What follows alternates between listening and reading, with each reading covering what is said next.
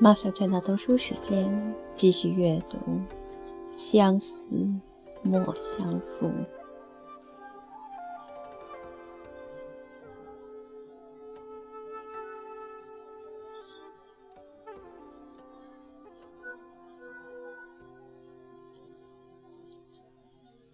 谁人月下听梅开？暗香。姜夔，旧时月色，算几番照我，眉边吹笛，唤起玉人，不管清寒与盼摘。何须而今渐老，都忘却春风词笔。但怪得竹外疏花，香冷入瑶席。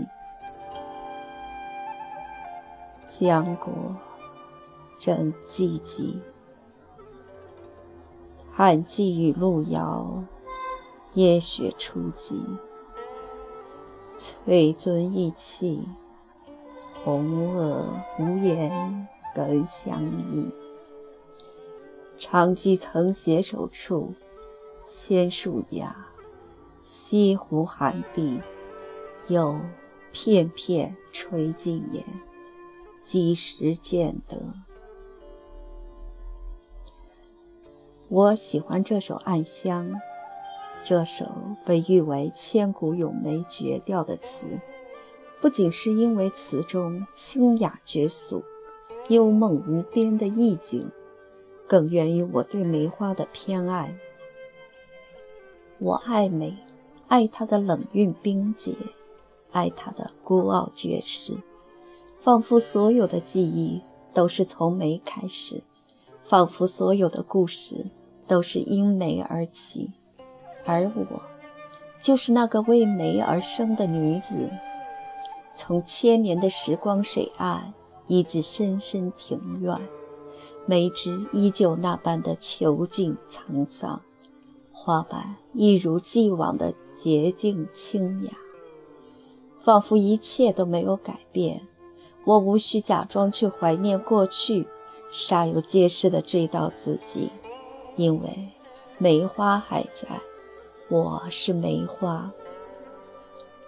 其实那首叫《梅花三弄》的曲子，经过千年的云水流转，早已更改了当初的韵律，只是无人知晓。或许每个人都明白，只是不忍心说出口，怕自己无意的话语。会拆穿那美丽的谎言。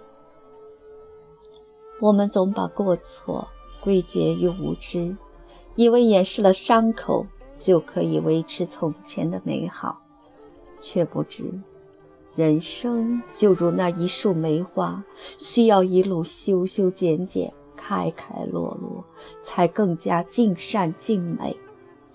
在清朗的月光下，不必山重水复去追寻什么，那朵梅花已离了枝头，幽淡的暗香弥漫了整个天空。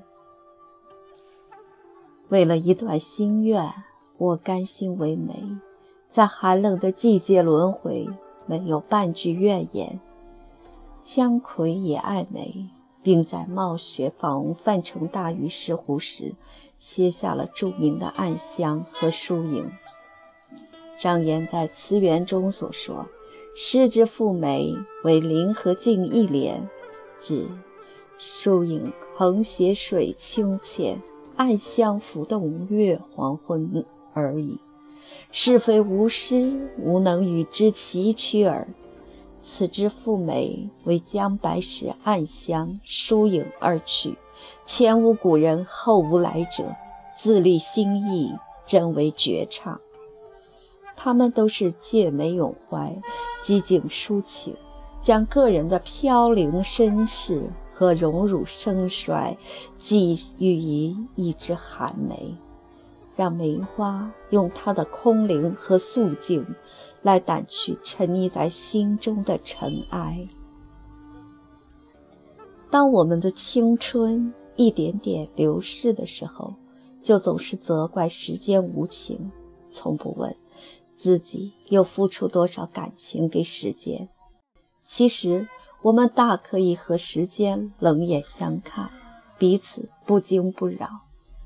旧时月色算几番照我，眉边吹笛，唤起玉人，不管清寒与攀摘。何幸而今渐老，都忘却春风刺鼻。他想起了旧时明月，想起自己在月光下眉边吹笛的影子，如烟往事涌上心头，笛声唤起佳人，和他一起攀折梅花，不顾雪中的清寒。而今年老的只能依靠回忆，来想念当年。春风般的慈悲，过往的柔情，如今的落寞，究竟是自己冷落了梅花，还是梅花冷落了自己？但怪得竹外疏花，香冷入瑶席。竹林外疏落的梅花，将清冷的幽香散入一场华丽的宴席。像他这年岁的人，本已淡漠花期，可是梅花的冷香，却将他趋于平静的心再次搅动。他想起了折梅的玉人，就算他还可以吹出当年的笛声，也换不来玉人的倩影。当他在怨怪梅花多情时，却不知。自己的词也搅乱了读者的心。一个文辞精妙的词人，就像一个法力高超的巫师，用他的巫术先蛊惑自己，再蛊惑别人。这些中蛊的人陷在幻境里，谁也不能轻松地走出来。江国正寂寂，叹寄于路遥。夜雪初霁，此时的江南水乡一片寂静，静得似乎听得到雪落在冰湖的簌簌声息，又在瞬间化作一湖清澈的寒水。此时的江白石只想折取一枝梅花，寄予佳人，告诉他相思的情意。可山长水远。积雪覆盖了大地，他找不到寻找他的路径，只能捧起酒杯，月下独酌，对着梅花流下伤怀的泪。红萼无言更相依，此人和梅花相看无语，因为他们怀着同样的相思，就连寒梅也忆起这对有情人当年执手在雪中赏梅的情景。甚至生出了一种渴望被采摘的心愿。他宁愿被他们折回寒窗下，插在青花瓶里，供他们高雅的观赏，也不愿悄站在西湖边和自己的影子成双。还没来得及将心愿说出来，花期就这么短，那不惧霜雪的寒梅。